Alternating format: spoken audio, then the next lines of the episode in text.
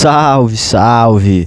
BioRadio no ar e hoje com tema polêmico. É, a gente vai falar um pouco sobre os agrotóxicos, também conhecidos por pesticidas, agroquímicos, defensivos, como você quiser. Esse é um tema recorrente e frequentemente perguntado pelos meus alunos e ex-alunos, enfim. É, eu não vou entrar aqui no aspecto econômico e social da utilização desses pesticidas, né? Para quem não sabe, eu vivi minha vida toda no meio rural. Meu pai é produtor de soja e faz uso desses produtos, os mais variados tipos, sejam herbicidas, inseticidas, fungicidas, etc.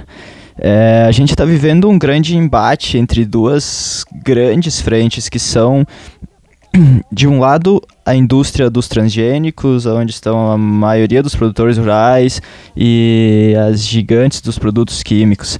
Agora, é inegável que essa indústria fomenta em grande parte a economia do nosso país, que sempre vem sofrendo e a gente sabe bem disso, a gente vê muito isso. É, agora, do outro lado, numa crescente muito forte, a gente tem a indústria dos orgânicos, dos produtos ditos naturais, que condenam o uso de pesticidas e a forma de produção utilizada em massa. Bom, é, não é exatamente sobre isso que eu vou falar hoje, não me cabe entrar nesse jogo. O que me cabe é colocar aspectos da minha área, ou seja, a biologia humana. E analisando esse aspecto, eu só posso inferir pontos negativos aos agrotóxicos. Eu nunca vi um agrotóxico que fosse benéfico ao organismo humano.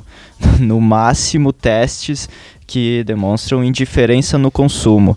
E sem contar nojenta manipulação de estudos que a gente vê uh, muitas vezes uh, por aí. Bom, no campo científico, para avaliar os perigos e efeitos num, num estudo desse tipo, a gente utiliza de biomarcadores, que são basicamente indicativos sobre o quão suscetível ou afetado um organismo pode ser quando entra em contato com um agente externo, nesse caso os agrotóxicos.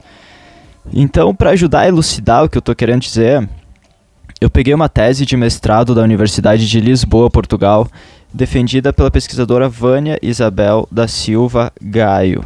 Então, basicamente, o que ela fez foi capturar ratos da mesma espécie em duas áreas distintas. Uma que utilizava forma de cultivo tradicional, com o uso de pesticidas, e outra numa área que estava há cinco anos sem o contato de qualquer agroquímico.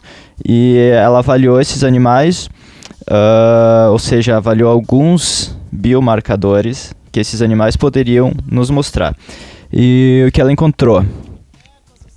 Primeiro, danos no DNA em animais em contato com agrotóxicos, anormalidade espermática, maior teor de metal manganês, principalmente metais agrupados no fígado. Isso é correlacionado a uma clara trajetória para o mal de Parkinson e cânceres dos mais variados tipos. É, a gente tem outro estudo também recente, bem impactante, que encontrou resquícios de agrotóxicos no leite materno, que até então era considerado um alimento sem contaminação. Bom, novamente eu não vou entrar em aspectos econômicos nem nada disso. Agora, é muito claro que agrotóxicos e a nossa biologia não se dão bem. Os agrotóxicos estão no nosso cotidiano, isso é um fato. No mundo atual eu não vejo como fugir disso. Porém, eu tomei minha decisão e eu acredito nela. Sem preconceito, defina de que lado você joga, o que, que você quer para tua vida, paga teu preço e ponto. Eu sou o Matt, a gente se vê semana que vem. Até lá.